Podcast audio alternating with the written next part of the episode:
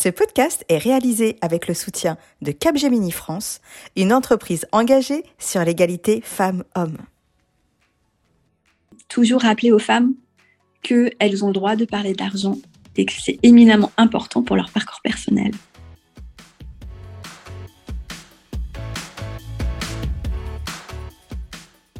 Bonjour à toutes et bienvenue dans Ma Juste Valeur le podcast référent sur la négociation de rémunération qui lève les tabous sur les femmes, leur rémunération et l'argent. Je suis Insa Felassini, juriste financier, experte et coach en négociation de rémunération, militante pour l'égalité salariale et créatrice de ce podcast. Pour cette nouvelle saison, j'ai décidé de faire un pas de côté et prendre de la hauteur afin de comprendre les véritables enjeux que dissimule le tabou autour des femmes et de l'argent. Est-ce que la société a toujours tenu à l'écart les femmes de la sphère économique ou est-ce une construction de notre société contemporaine? Est-ce que c'est vrai que les femmes ont des difficultés à parler d'argent ou est-ce plutôt la société qui les censure lorsqu'elles s'emparent du sujet? Et puis comment font ces femmes qui semblent en gagner et être si à l'aise avec la question? Comment ont-elles fait pour s'affranchir des attentes et du regard de notre société? Pour répondre à ces questions, je reçois deux fois par mois des femmes de tout horizon. Et ensemble, nous allons démystifier la notion d'argent, puis esquisser des solutions pour conquérir ce dernier bastion du patriarcat. La liberté économique des femmes annonce et précède leur liberté politique. Alors, en avant toutes mesdames, et bienvenue dans ma juste valeur.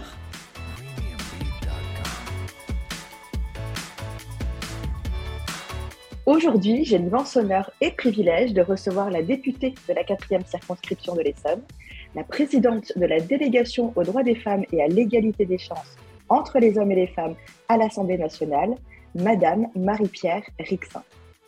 Marie-Pierre Rixin n'a pas toujours été une femme politique, puisqu'avant son élection en 2017, elle était consultante indépendante en communication publique, une femme à son compte, chef d'entreprise, une femme comme vous et moi. À l'époque, elle était investie sur les enjeux de périnatalité et de réseau de santé. Elle aidait les structures à développer leurs liens entre les usagers et les professionnels et intervenait également sur les problématiques de prévention. C'est certainement cette grande expérience du terrain et des véritables problématiques rencontrées par les femmes qui lui ont permis d'être ce parole si puissant pour nos droits et notre cause. Car en effet, grâce à son travail, sa détermination et sa pugnacité, elle a fait adopter en décembre 2021 une loi visant à accélérer l'égalité économique et professionnelle des femmes, prévoyant notamment l'introduction de quotas de mixité dans les comités d'exécution et les comités de direction. Les femmes ont désormais accès aux véritables sphères de pouvoir et cela va être justement tout l'objet de cet épisode. Bonjour Marie-Pierre Rixin. Bonjour, merci pour votre invitation. Bah, merci de l'avoir accepté. Je suis extrêmement honorée euh, de vous recevoir euh, aujourd'hui. Euh, Marie-Pierre, on a toutes. J'aimerais débuter cet épisode en parlant de, quelque chose qui m'a beaucoup touchée personnellement, qui est votre émotion lors de l'annonce de l'adoption de la loi. Je voulais vous dire que j'ai eu la même émotion et on a été plusieurs à avoir la même émotion. Et je voulais aussi vous remercier parce que on n'a pas l'habitude de voir des hommes et des femmes politiques qui montrent cette facette de leur humanité. Et je trouve que c'était important et c'est important de le montrer. Donc, je voulais vous remercier pour votre authenticité. Merci beaucoup. Euh, Marie-Pierre, euh, on l'a vu, le 24 décembre 2021 a été publié au journal officiel de la République française la loi numéro 2021-1774, dite loi Rixin. Cette loi vise à accélérer l'égalité économique et professionnelle des femmes et a pour objectif de remédier aux difficultés que nous rencontrons notamment en facilitant notre accès à l'autonomie financière, à l'insertion professionnelle lorsqu'on devient mère et à organiser une plus juste représentation dans l'enseignement supérieur et dans la recherche. Alors déjà, bravo et merci. Cette loi a été attendue depuis longtemps. Pouvez-vous nous expliquer en quoi concrètement cette loi va changer la vie professionnelle des femmes et surtout leur trajectoire de carrière? Bah écoutez, euh, d'abord, euh, peut-être euh, vous expliquer que ce texte il ne vise pas uniquement la vie professionnelle et économique, justement parce que je suis dans un podcast euh, que j'écoute régulièrement et que j'apprécie beaucoup et euh, qui revient notamment euh, sur les droits économiques des femmes. Ce texte vise justement à consacrer de nouveaux droits économiques. Que je crois que nous avons aujourd'hui en termes de droits politiques, de droits sexuels et reproductifs, on a eu de vraies avancées. En revanche, en matière de droits économiques, manifestement, le compte n'y était pas totalement, puisque nous avons encore des inégalités économiques qui sont conséquentes entre les femmes et les hommes. Je rappelle, par exemple, autour de 22 à 25% d'inégalités de revenus. C'est ces inégalités de revenus que je visais en particulier dans ce texte. Il y a un outil que vous connaissez peut-être, dont d'ailleurs euh, vous parlez régulièrement sur ce podcast, c'est euh, l'index de l'égalité professionnelle, cette note que les entreprises sont maintenant euh, obligées de publier et qui permet d'évaluer leur, leur progrès et les efforts qu'ils font en matière de, de différences salariales entre les femmes et les hommes dans leurs entreprises. cet outil a été efficace puisque en 2017, on était à 10% d'inégalité salariale, donc pour un même diplôme et une même expérience. Et l'INSEE, cette année, euh, a publié donc les chiffres en 2022, là en, mars, et nous sommes aujourd'hui à 5%. je ne dis pas que c'est encore euh, euh, bien, qu'on n'a pas encore complètement gagné la bataille, mais cet outil commence à, faire, à faire son œuvre et on a permis de réduire en tout cas ces inégalités salariales. Mais concernant les inégalités de revenus, qui sont liées au fait notamment que les femmes travaillent dans des secteurs qui sont moins rémunérés, ont plus de difficultés à, financer leur activité, euh, prennent davantage en charge la vie familiale et domestique et donc euh, ont davantage de carrières hachées, euh, sont plus soumises au temps partiel. Donc une multitude d'explications qui donc expliquent ces inégalités de revenus de l'ordre de 22-25% donc, effectivement, ce texte vise à consacrer des nouveaux droits économiques. Le premier, euh, quand on parle de droits économiques, on pense à la loi de 1965. En tout cas, moi, j'y pense. C'est une loi qui est assez euh, très importante à mes yeux.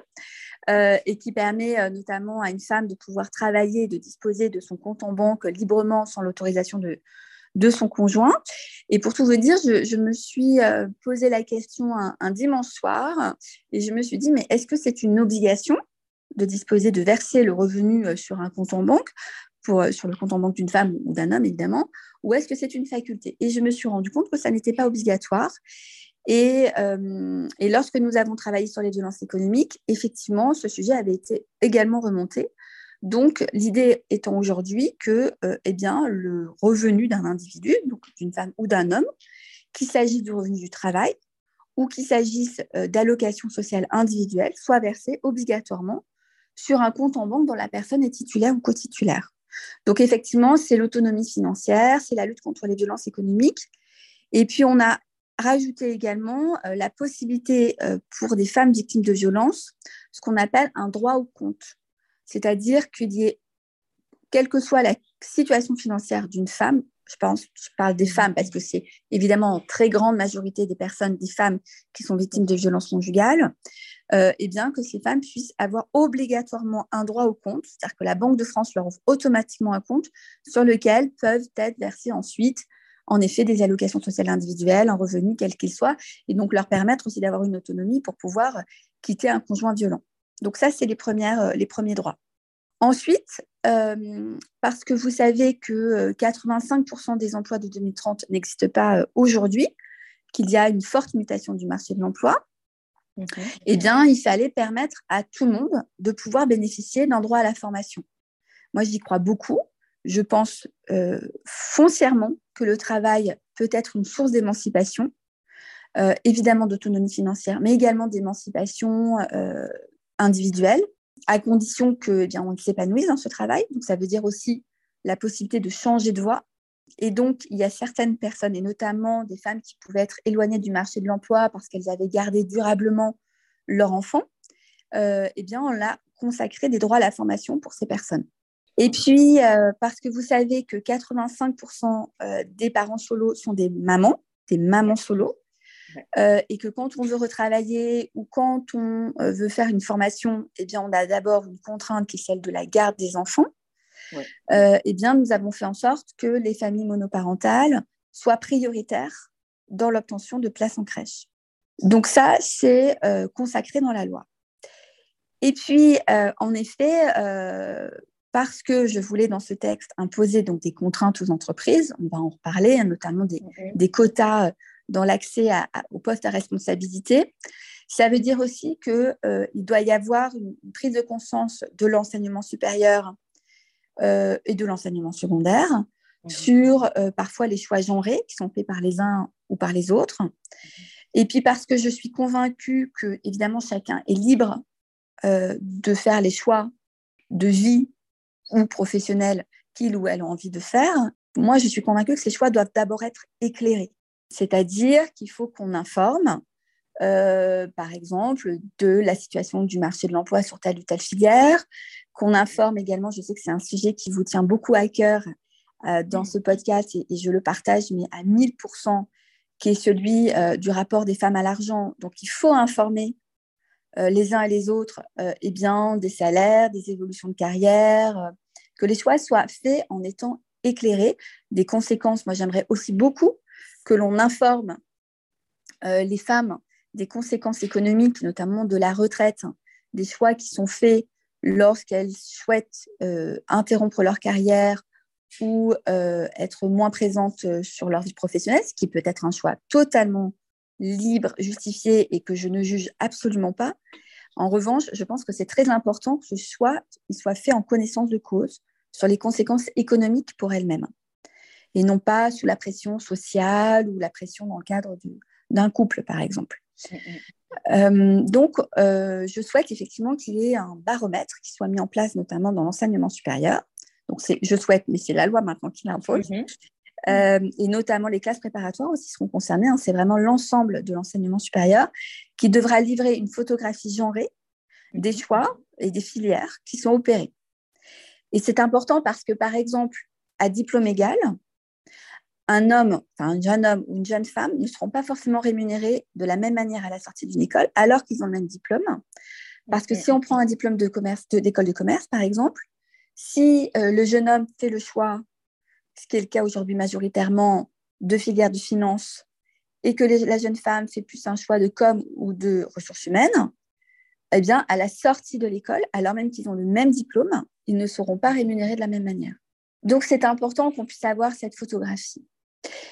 Et ensuite, les deux autres points dont on a davantage parlé, euh, qui est celui en effet euh, de permettre aux femmes d'avoir accès donc au poste de responsabilité, parce que ça fait partie aussi des inégalités économiques, et puis ça fait partie également d'un rééquilibre en matière de partage du pouvoir économique dans l'entreprise, parce que quand on intègre des instances de direction, ce qu'on appelle aujourd'hui des CODIR ou des COMEX, ça veut dire qu'on exerce une part du pouvoir dans l'entreprise, qu'on a une marge de décision euh, sur l'évolution de l'entreprise. Donc, en effet, euh, j'ai souhaité donc imposer 30% de femmes d'ici 5 ans dans les CODIR et ensuite 40%, mais également dans les instances dirigeantes. C'est-à-dire pas uniquement dans le cercle restreint de 10 ou 15 personnes, mais également ce qu'on appelle le vivier, c'est-à-dire la marche euh, inférieure, donc parmi les cadres dirigeants, qu'il y ait également une répartition euh, plus paritaire, parce qu'aujourd'hui nous sommes environ à 22% de femmes dans les COMEX et les CODIR, euh, de manière à ce que effectivement les femmes puissent être également représentées dans ces, dans ces instances, et quels que soient les secteurs d'activité, y compris les secteurs d'activité que l'on dit à dominante masculine, mmh par exemple le BTP, les STEM, euh, l'industrie, euh, voilà, des, secteurs qui ne sont pas forcément euh, ceux qui sont les plus, dans lesquels il y, a il y a le plus de femmes. Et ensuite, parce que évidemment c'est un sujet que vous abordez aussi beaucoup ici dans ce podcast, c'est la question de l'accès au financement pour des femmes qui souhaitent être créatrices d'entreprise. Et oui. voilà, vous le savez, vous en, vous en parlez régulièrement les femmes sont confrontées à des biais genrés, des biais sexistes. On ne pose pas les mêmes questions à des femmes et à des hommes lorsqu'ils viennent solliciter des crédits ou des financements, par exemple. Et donc, il y a un opérateur aujourd'hui qui est euh, incontournable en termes de financement, euh, de, financement de l'entrepreneuriat en France, c'est la Banque publique d'investissement. C'est un opérateur de l'État. Euh, donc, j'ai souhaité, et donc dans, dans le cadre de la loi, la Banque publique d'investissement va devoir intégrer 30 et ensuite 40% de femmes dans ses comités d'investissement.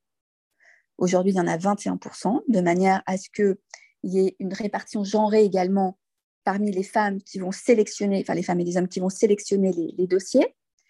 La BPI devra également euh, reporter euh, parmi les bénéficiaires les femmes et les hommes qui seront donc bénéficiaires, une répartition genrée des, bénéficiaires. Et la BPI ne pourra enfin, et là on parle souvent des, des, conditionnalités, j'explique juste rapidement que c'est le, le fait de conditionner des financements publics aux enjeux d'égalité femmes-hommes. Et donc là, ce sera le cas, puisque la Banque publique d'investissement ne pourra financer des entreprises euh, que seulement les entreprises qui respecteront l'index de l'égalité professionnelle. Sachant que la note vient d'être, euh, on a augmenté la note dans le cadre de la loi, on est passé de 75 à 85 sur 100. Donc voilà, donc un, début. Et puis on a demandé aussi, dans le cadre de la loi, le dernier article, que les fonds d'investissement, qui ne sont pas publics, l'ensemble des fonds d'investissement, eh bien, intègrent également euh, une répartition équilibrée entre les femmes et les hommes dans leur comité d'investissement. Donc voilà, une multitude de droits, mais qui concernent, moi je souhaitais, c'était très très important pour moi que ce texte s'adresse à toutes les femmes et pas à un cercle restreint, et qu'il ouvre en tout cas de nouveaux droits économiques pour euh, chacune d'entre nous, quelle que soit euh, notre situation personnelle, qu'on ait ou non des enfants, qu'on souhaite ou non en avoir, euh, quel que soit notre niveau de formation, quel que soit notre âge aussi, parce qu'il y a la question aussi de l'emploi des femmes seniors qui est important. Voilà, donc une multitude de droits. Écoutez, merci. Euh, merci euh, aussi pour cette description qui est détaillée, parce que c'est vrai que on a, on a résumé un peu la loi au quota sur les CODIR et les COMEX. Et c'est vrai qu'il y a plein de, points et d'éléments et d'avancées dont on n'avait pas connaissance. Et il est important de les préciser parce que c'est des avancées pour euh, les femmes et surtout toutes les femmes. Marie-Pierre, euh, donc, on l'a vu, hein, à l'origine, vous êtes euh, une chef d'entreprise à la tête de sa propre structure.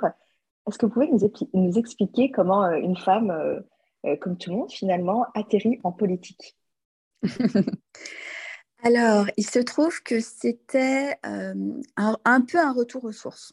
Mmh parce que donc j'ai fait effectivement un institut d'études politiques et avant de faire le CELSA, donc une école de communication, euh, j'ai fait ce qu'on appelait à l'époque, c'était il y a très longtemps, un DESL de vie parlementaire.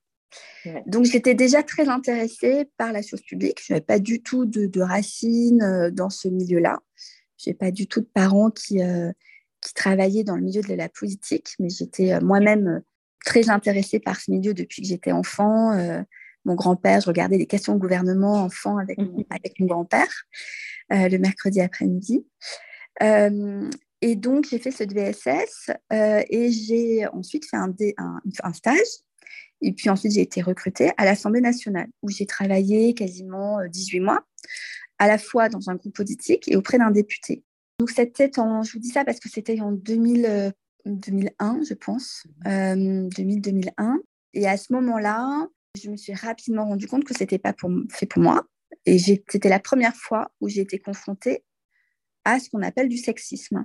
Non pas de la part du député pour lequel je travaillais, qui était un Jacques Barrault et qui était quelqu'un d'éminemment humain et respectueux, mais le milieu dans lequel j'évoluais euh, n'était pas fait pour moi. C'est la première fois qu'on m'a fait prendre conscience que j'étais une fille jusqu'à mes 21 ans, 22 ans, je mmh n'avais 23 ans, je ne sais plus, je n'avais pas pris conscience que j'étais une fille. Je savais que j'étais une fille, j'étais très coquette, etc.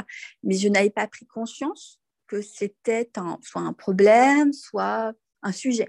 Et donc, euh, je me suis dit que c'était pas fait pour moi. Et je me suis donc réorientée vers la communication et j'ai passé le concours du CELSA et ensuite j'ai fait de la communication.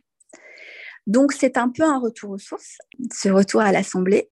Et, comment, euh, du coup, vous qui étiez cette jeune fille qui décide de, de, quitter hein, euh, cet environnement euh, parce qu'il n'est pas du tout adapté à qui vous êtes, très genré, très sexiste, assez hostile, pour la jeune femme que vous étiez, vous y retournez à peu près 20 ans plus tard. Est-ce que vous vous êtes sentie plus armée? Est-ce que vous vous êtes dit, bah, maintenant, j'ai plus 20 ans, je sais ce que je veux, je suis capable de me défendre, de défendre ma juste valeur Ou est-ce qu'à un moment donné, la chose publique devient plus grande que n'importe qui est plus grande que soi et, et, on est capable, on, est prête à faire ce sacrifice, ce sacrifice quoi qu'il en coûte. On veut tellement porter des sujets qu'on se dit quoi qu'il en coûte, je vais y aller. Eh bien non, parce que je ne suis pas du tout adepte du sacrifice. Ça n'est pas du tout ma personnalité. Donc, alors, il y a une chose certainement, c'est qu'effectivement, j'avais 20 ans de plus. Et donc, 20 euh, ans qui font que euh, vous vous êtes nourri d'autre chose. Et euh, donc, à 40 peut-être, vous, vous, savez que vous savez ce que vous voulez et vous savez ce que vous ne voulez pas. Et donc, je n'ai pas de l'habitude de transiger par rapport à ma propre ligne, par rapport à mes propres assises. Et donc, probablement que je suis, sans en avoir conscience, revenue plus armée. Ensuite, euh, donc ça, c'est le côté endogène, mais il y a quand même un facteur exogène également. C'est que très honnêtement, le... alors je sais que je ne partage pas, tout le monde ne partage pas ce point de vue, mais effectivement, moi, je constate l'évolution en 20 ans. Mmh euh, l'ambiance a beaucoup évolué. D'abord parce que je ne suis pas arrivée toute seule parmi 500 euh, hommes. Euh, mais je suis arrivée dans un groupe qui était totalement paritaire, à 50-50. Mhm. Euh, je suis arrivée avec des collègues qui venaient en grande partie de la société civile, mhm. donc qui n'avaient pas intégré des codes qu'un milieu, euh, qu'un milieu leur imposerait. Mhm. Et donc, nécessairement, euh, j'ai envie de dire que nous nous sommes adaptés à un secteur, forcément, comme tout le monde, quand vous êtes dans un secteur, mais le secteur s'est habitué aussi à l'arrivée en masse de ces nouveaux députés qui venaient de la société civile et qui venaient de secteurs professionnels très divers, mhm. euh, avec des, des, des, chemins de vie extrêmement divers, mhm.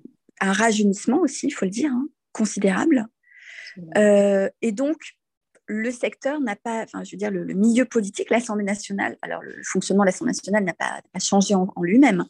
Le règlement n'a pas, ne s'est pas adapté à nous. Il y a toujours des séances de nuit, euh, que vous ayez ou non des enfants. Mmh. Mais euh, les codes ont nécessairement évolué.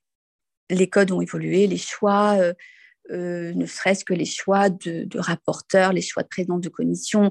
On a une collègue qui a été nommée présidente de la commission des lois alors que dans, avant, il fallait faire ses armes, il, fallait, avoir été un député chevronné, obéissant à son parti pendant 20 ans pour pouvoir éventuellement prétendre être, commission, être président de la commission des lois. Là, on a une, voilà, une collègue euh, qui avait été avocate, mais qui n'avait jamais d'expérience politique et que nous avons élu, parce que c'est nous qui avons élu nos, présidents de commission euh, euh, lorsqu'elle a présenté, enfin, chacun a présenté son CV, euh, son expérience qu'il voulait faire. Donc, donc, ce que je veux dire par là, c'est que les codes forcément ont évolué. Donc ça, c'est voilà, c'est un point important, je crois. Et puis ensuite, effectivement, le fait de se dire que, enfin, moi, je ne suis pas du tout adepte euh, du sacrifice. Et donc, euh, donc j'ai pas fait de sacrifice. J'ai en l'occurrence, j'ai eu un deuxième enfant au cours de la mandature. Euh, Super. euh, voilà, j'ai pas, pas fait de sacrifice sur ma vie personnelle et vous le savez vous-même parce que vous êtes indépendant. Quand on est indépendant, on n'a pas d'horaire. Mm, mm. Donc ça, c'était un point commun avec le fait d'être député. Et donc c'était voilà, ma vie familiale n'en a pas été extrêmement modifiée parce que euh, mon conjoint, mon aîné avait l'habitude de me voir travailler le soir, le week-end. Euh, donc c'était pas très nouveau pour la vie de famille.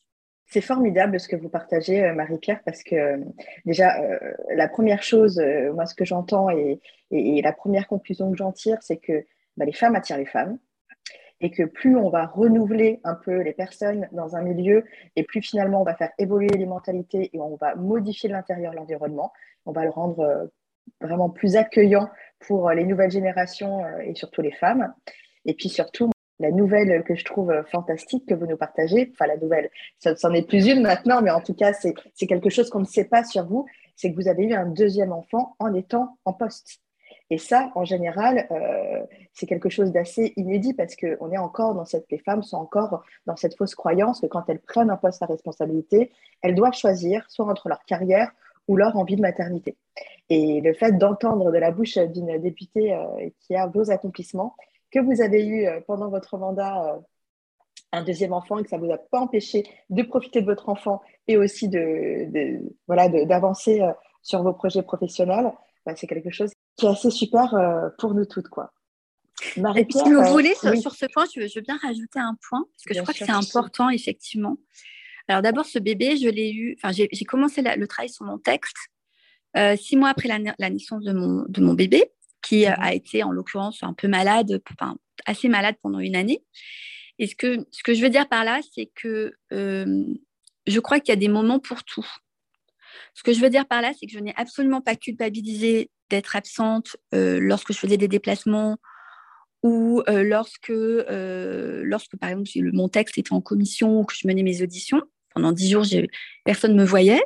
Mmh Mais en l'occurrence, le lendemain du vote de ma loi, donc au mois de mai, la première lecture, alors même qu'il y avait pas mal de journalistes, etc., qui voulaient me voir, il se trouve que mon bébé était opéré. Et, mmh. et j'étais à 7 heures du matin à l'hôpital avec lui, évidemment, pour passer la journée euh, avec lui à la sortie du bloc. Donc, ce que je veux dire par là, c'est qu'il y a des moments pour tout. Voilà. Et il ne faut jamais le prendre comme un sacrifice, ni d'une part, ni d'autre part. Mmh et c'est comme ça qu'on. Voilà. Veux dire que finalement, on fait comme on peut, on avance un pied après l'autre. Bien sûr. ouais. Et c'est important de partager ce message parce qu'au final, effectivement, on fait toujours comme on peut. Euh, on met un pied l'un après l'autre parce qu'il n'y a pas de formule magique, il n'y a pas de Wonder Woman. Il n'y a que des femmes qui essayent de faire euh, du mieux qu'elles peuvent et euh, d'être présentes sur tous les points de leur vie. Marie-Pierre, j'ai une question un peu triviale à vous poser parce que je pense qu'elle brûle les lèvres de tout le monde. Et, on voudrait savoir un petit peu, d'autant plus que vous êtes une femme qui n'a pas fait de la politique son métier, mais que vous êtes au départ une femme du terrain qui a investi le monde politique. On a tous en tête cette image que la politique, c'est un peu House of Cards. Est-ce que c'est vrai? Est-ce que vous, de votre côté, vous vous êtes rendu compte qu'il y avait des réticences, des challenges, des choses spécifiques à surmonter? Quand on était une femme, mais aussi quand on était quelqu'un qui venait euh, de la société civile et qui n'était pas habitué aux jeux et aux enjeux de pouvoir de ce monde-là Quel est votre retour sur cette expérience qui a quand même euh, été, euh, qui a fait partie de votre vie? Parce que vous y avez passé un moment quand même alors, la politique, euh, bah, ce n'est pas un podcast sur la politique, donc je ne vais pas faire deux heures sur la politique, mais rapidement, je dirais qu'évidemment, la politique d'abord, c'est évidemment un lieu de pouvoir. C'est un lieu où il y a du rapport de force permanent, qu'il s'agisse à l'intérieur de sa propre famille politique, entre familles politiques, sur le terrain, avec les élus, avec euh, la population, etc. c'est du rapport de force euh, permanent. Si on n'aime pas le rapport de force, il ne faut pas faire de, politique. Maintenant, moi, je n'aime pas le rapport de force. Mhm. Mais, en fait, vous faites de la politique comme vous avez envie d'en faire. Donc, euh, soit vous la jouez House of Cards, avec, évidemment, c'est une image, vous cachez les mhm. cadavres dans les placards, soit, eh bien, euh, vous décidez de faire selon votre méthode à vous. Alors après, ça fonctionne ou ça ne fonctionne pas. Parfois, ça fonctionne, ça ne fonctionne pas. Parfois, ça marche. Mais je me dis que si j'utilisais une autre méthode, probablement que parfois ça marcherait, parfois ça ne marcherait pas non plus. Donc, euh, moi, effectivement, j'accepte le rapport de force quand c'est nécessaire. Et en l'occurrence, sur cette, euh, sur cette loi, sur ce texte, il y a eu du rapport de force. Et je, je me suis, j'ai utilisé les armes qui étaient les miennes.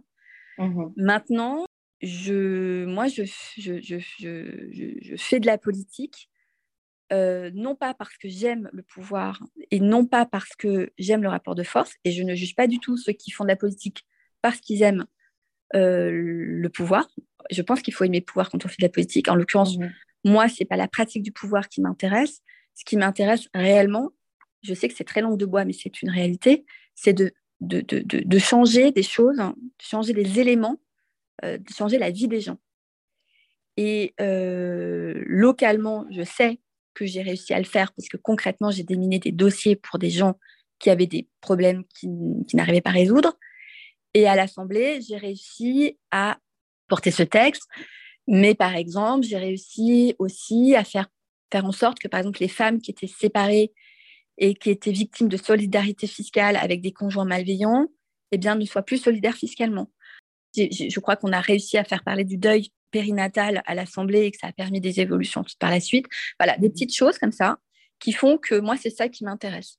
Maintenant, pour pouvoir faire émerger ces sujets et m'attaquer à des sujets qui me tiennent à cœur, eh bien, il faut en passer par parfois euh, le rapport de force. Euh, et donc, ben, je l'accepte. Voilà. Mais je pense qu'il y a du rapport de force dans beaucoup mmh d'autres milieux euh, que celui de la politique. Ah oui, c'est ça, ça c'est certain. De toute façon, le, rapport de force, il est présent dans le monde du travail de manière générale. Je ne vous en parle pas dans le monde de l'entreprise. Euh, vous l'avez constaté vous-même, hein, vous avez été chef d'entreprise. Et en étant indépendante, on s'aperçoit que le monde du travail, c'est un rapport de force qui est permanent. Après, la bonne nouvelle, ce que, j'aime bien aussi dans votre propos, euh, Marie-Pierre, c'est que euh, vous partagez le fait qu'on n'est pas obligé de, jouer le jeu. On peut aussi inventer et importer ses propres règles. Ses propres règles.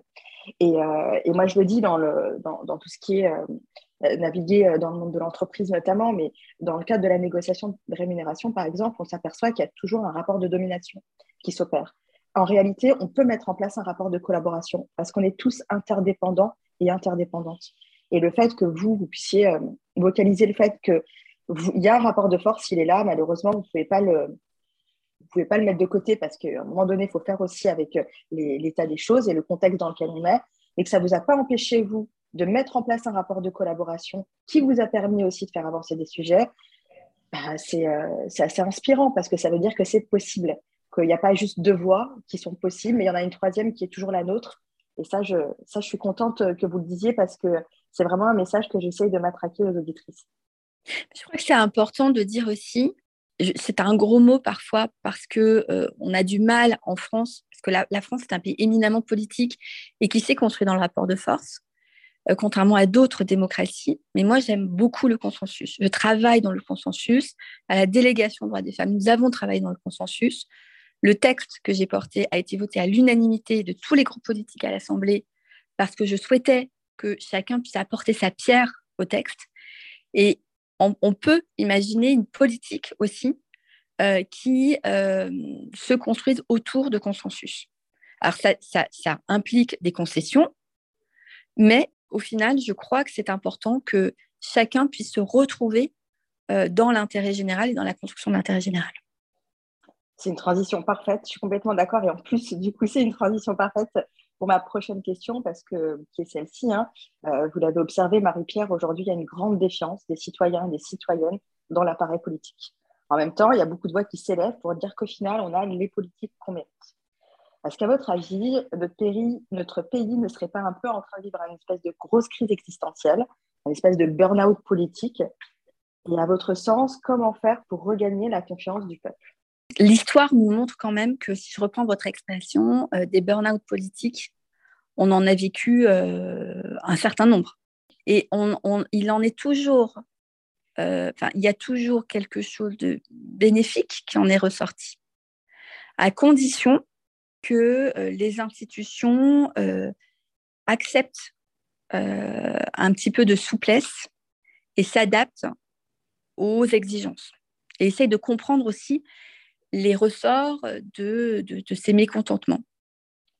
Je ne vais pas revenir sur euh, la montée des populismes, euh, sur les revendications légitimes en matière, par exemple, de, de nouvelles représentations, de démocratie participative. Moi, il se trouve que j'ai été formée sur la concertation et le débat public, c'est ma, ma formation au CELSA, donc euh, évidemment que je, connais très bien toutes ces, euh, toutes ces démarches de construction euh, des politiques publiques et j'y adhère totalement.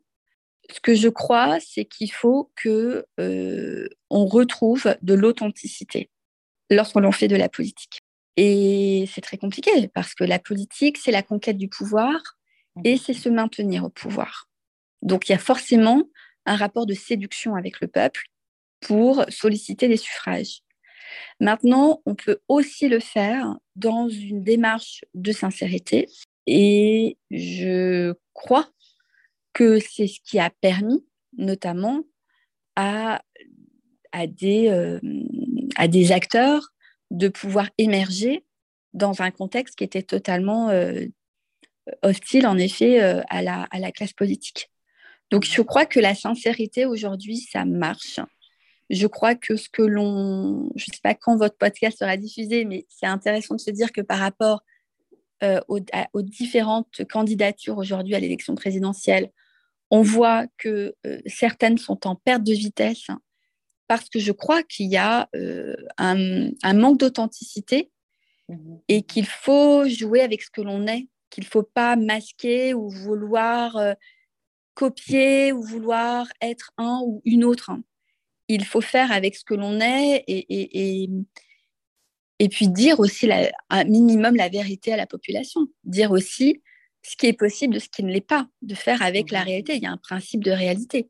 Et moi, sur le terrain, par exemple, euh, en l'occurrence, quand je vais sur des marchés, quand je rencontre la population, voire quand je j'échange avec les, élus, je ne leur dis pas que je vais euh, euh, tout changer et, que d'un coup euh, on circulera mieux sur la nationale 20, que d'un coup on sera mieux soigné, etc. En revanche, je me suis battue pour un projet, donc c'était un hôpital. J'ai expliqué concrètement ce qu'on allait pouvoir faire, jusqu'où on allait pouvoir aller voire même ce qu'on pourrait encore un peu gagner, mais ce, qu'on ce sur quoi on allait perdre. Et euh, au final, euh, je crois que la population euh, soutient ce type de démarche. Voilà, je crois qu'il faut être dans, un, dans, dans, une démarche de sincérité. Expliquer concrètement ce que l'on pourra faire, ce qu'on ne pourra pas faire. Moi, je partage, on est complètement alignés et raccord, Marie-Pierre. Moi, je partage complètement votre, votre point de vue et votre propos. Moi, je suis convaincue que le mensonge, la duplicité, euh, la séduction, une stratégie basée uniquement sur la séduction, c'est court-termiste. Parce qu'en réalité, ce qui marche et ce qui a toujours marché et ce qui marchera toujours, et on le voit même en dehors de la politique, dans les business, sur les réseaux sociaux, en termes de notoriété, dans l'industrie du cinéma, peu importe, mais en tout cas, c'est très transverse. Ce qui marche et ce qui marchera toujours, c'est la sincérité et l'authenticité. Et je suis ravie aussi que vous le partagiez hein, aussi ouvertement dans ce podcast-là, parce qu'on n'entend pas suffisamment. Et je pense qu'on a véritablement besoin d'entendre euh, des politiques, euh, des gens qui sont sur le terrain comme vous en étant députés, pas forcément euh, au gouvernement, mais en tout cas des gens qui font de la politique et, qui la font de manière sincère et authentique. Je crois que ça vaut pour l'entreprise. Il faut accepter de déplaire.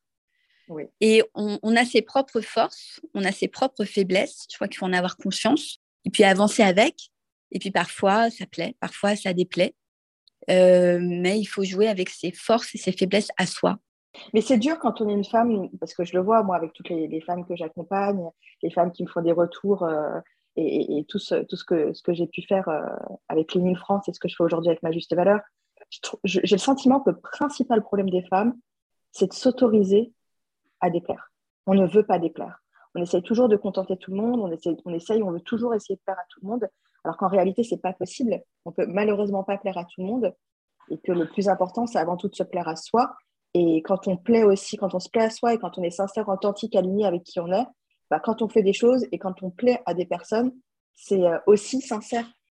Oui, oui, vous avez, euh, vous avez raison. Mais alors, par contre, je ne crois pas que ce soit propre aux femmes ce que je veux dire par là, c'est que je pense que la société impose des règles sociales beaucoup plus strictes et, contraignantes aux femmes, qui font mhm. que peut-être pour certaines d'entre elles, c'est plus difficile d'accepter d'être soi et, de se libérer.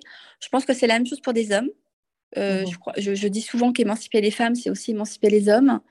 Et je crois que c'est parfois, on le sait, euh, difficile pour un homme de faire accepter euh, ses faiblesses, euh, ce qu'il est lui-même, sans euh, en, montrant que bah, qu'il ne correspond pas forcément à l'archétype du mal alpha tel qu'on peut le, tel qu'on peut le véhiculer dans la société. Mmh. Mais c'est en fait les attendus sociaux, je crois qu'ils sont des deux côtés. Et, et, moi, je plaide pour un équilibre et pour que chacun, homme ou femme, retrouve intrinsèquement ce qu'il est ou ce qu'elle est lui-même ou elle-même en dehors des attendus sociaux euh, qui, euh, qui sont encore très prégnants, il faut bien le dire, et encore plus avec la, la force des réseaux sociaux. Oui, je suis complètement d'accord. Et, merci de, m'avoir repris sur le fait que, effectivement, euh, ce sont les attentes sociales et pas forcément la responsabilité totale des femmes sur le fait de déplaire. Parce que c'est vrai. D'un côté féministe. mais, vous avez raison. Et moi aussi, je suis féministe. Ça ne m'empêche pas des fois de me tromper. Et j'apprécie le fait aussi qu'on qu'on rééquilibre les choses quand, euh, quand, euh, quand c'est nécessaire. Euh, Marie-Pierre, j'ai aussi envie de vous poser une question sur notre contrat social. on a vu on observe aujourd'hui qu'il a été très centré sur l'économie, alors que en réalité, il dépend beaucoup de l'éducation et de la santé, qui sont des secteurs d'activité qui sont largement occupés par des femmes et très peu payés et valorisés par notre société, alors que c'est vraiment des socles pour notre civilisation.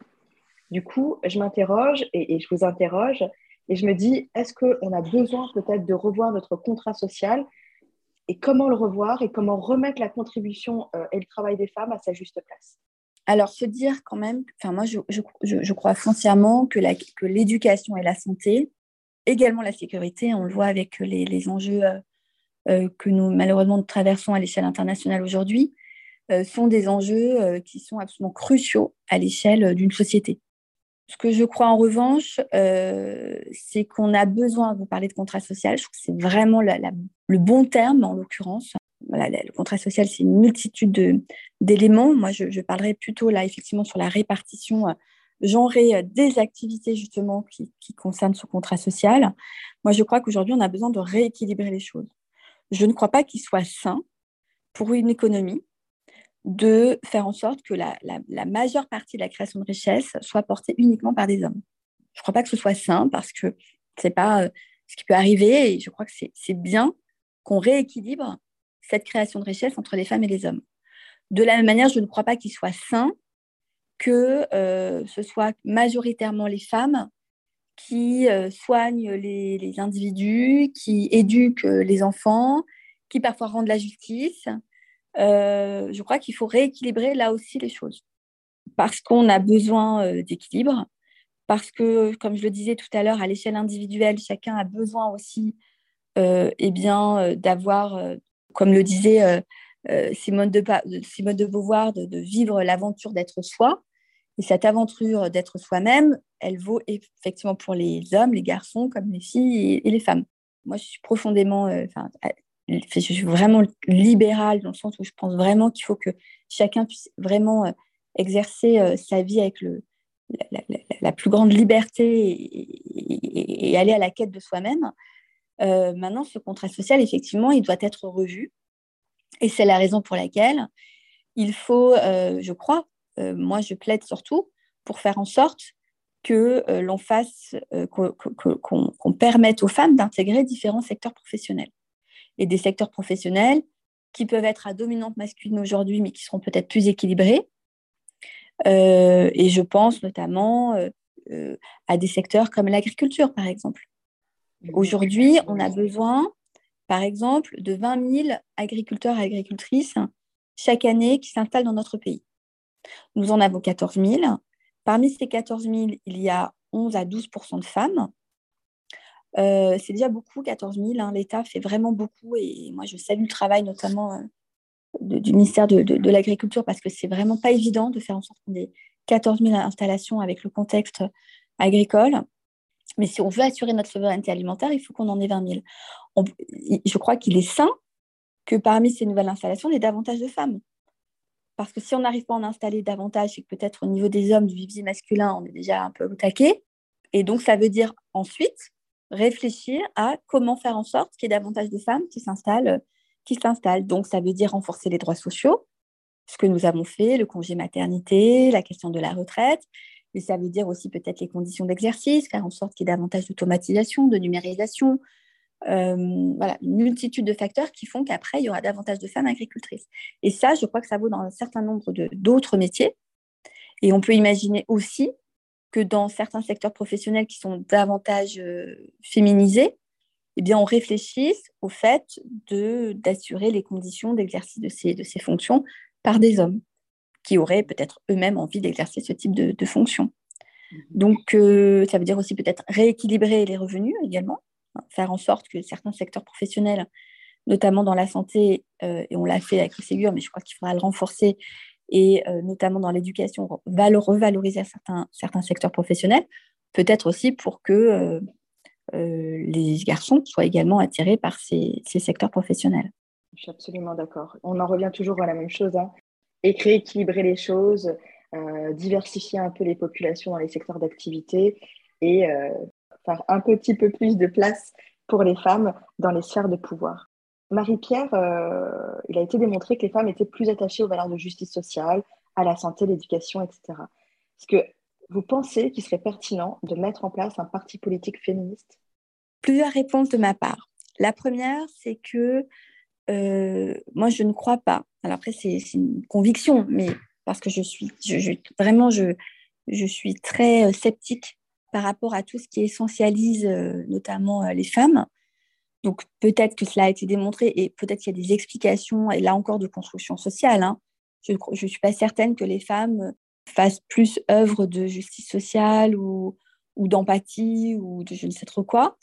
Euh, peut-être que c'est le cas parce qu'encore une fois, il y a une construction sociale qui les pousse à ça. Hein. Mais, mais en, en, elle-même, je ne je vois pas en quoi, euh, je crois pas qu'elles naissent avec plus d'empathie ou de, ou, de, ou de justice sociale. En revanche, que l'on souhaite aujourd'hui euh, sur la place publique, dans les instances politiques, dans les instances de pouvoir, porter les enjeux de droits des femmes, de nouveaux droits, de, nouveaux droits à conquérir pour les femmes, il y en a encore, ou davantage, enfin les enjeux d'égalité femmes-hommes, parce que ce sont des enjeux éminemment politiques, économiques et cruciaux par ailleurs d'ailleurs pour notre société et notre économie, je trouve que ça se justifie.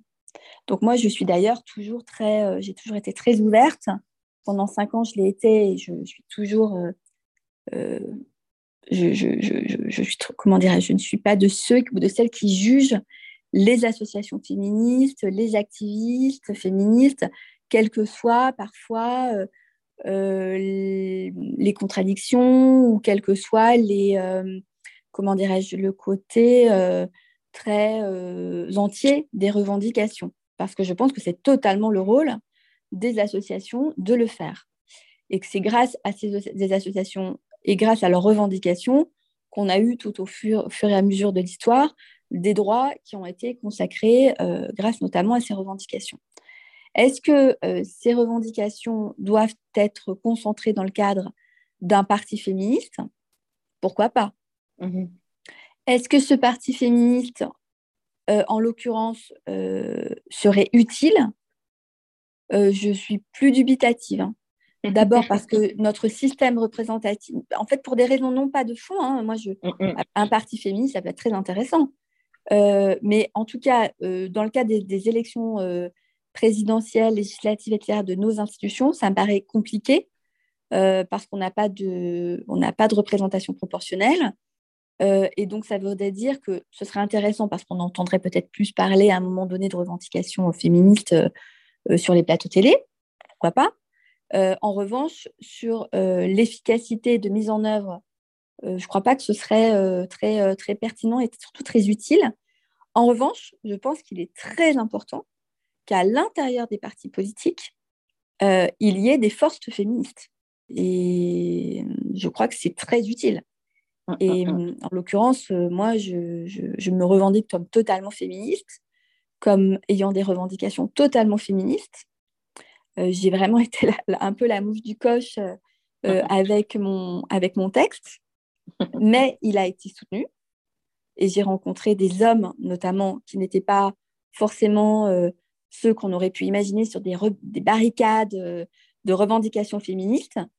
Et je les cite, même si on n'est pas là sur un podcast féministe, mais politique, mais je, je, les cite parce que quelqu'un comme Christophe Castaner, quelqu'un comme Richard Ferrand, comme et évidemment, euh, le président, si le président n'avait Enfin, si, le avait voulu souhaiter bloquer le texte, peut-être qu'il aurait certainement pu le faire. Donc, s'il ne l'a pas fait, c'est qu'il adhérait à, ce que je, à ce que je portais. Donc, euh, je crois qu'il faut qu'on ait euh, dans des partis politiques des personnes qui, qui revendiquent et qui portent des revendications féministes. Ça, oui, ça, j'y crois. Par contre, je pense que c'est beaucoup plus utile euh, ensuite en termes d'efficacité et de résultats. Maintenant, que des associations soient euh, constituées en partie féministes, euh, pourquoi pas? Ça peut être intéressant, mais je ne suis pas sûre que ce serait très utile. Marie-Pierre, je termine toujours cet épisode avec une question. Comme vous le savez, hein, c'est un podcast sur les femmes et l'argent, la négociation de rémunération et l'argent au travail de manière générale. Et je demande aux femmes que je reçois quel est leur rapport avec l'argent. Est-ce que c'est un ami ou un ennemi? Alors l'argent, c'est clairement un ami. Euh, c'est clairement un ami parce que euh, j'ai foncièrement conscience que l'argent est la condition de ma liberté. C'est parce que euh, j'ai, entre guillemets, de l'argent, sachant que je ne suis pas une financière, mais j'ai de l'argent suffisamment pour pouvoir m'assumer seule, assumer mes enfants, sans avoir effectivement à, euh, à, attendre une aide financière de la part de mon, de mon conjoint ou de quiconque. Donc ça, je crois que c'est important. Et en revanche, je, je n'ai pas évolué dans un milieu euh, particulièrement aisé, mais je n'ai pas non plus évolué dans un milieu où je manquais de quoi que ce soit. Mais j'ai la réelle conscience, parce que j'avais des grands-parents ouvriers agricoles, que mes grands-parents, enfin ma grand-mère, l'occurrence, avait 500, mes deux grands-mères avaient 500, entre 500 et 700 euros de retraite tous les mois. Donc, euh, j'ai la conscience euh, de l'argent. Donc, euh, je, sais ce que valent les choses. Je peux me satisfaire de, de peu, en fait. Je crois que ça, c'est plutôt une force. Je ne cours pas après l'argent. En revanche, je sais que c'est important pour moi de d'avoir de l'argent, de gagner de l'argent, parce que c'est encore une fois la condition de, de ma liberté aujourd'hui et demain. Merci beaucoup, Marie-Pierre Rixin. Ça a été un véritable plaisir, un privilège aussi euh, de vous recevoir et j'espère à très bientôt. Merci beaucoup de votre invitation. J'étais ravie de, de partager euh, ce moment avec vous et euh, toujours rappeler aux femmes qu'elles ont le droit de parler d'argent et que c'est éminemment important pour leur parcours personnel. Amen, sister.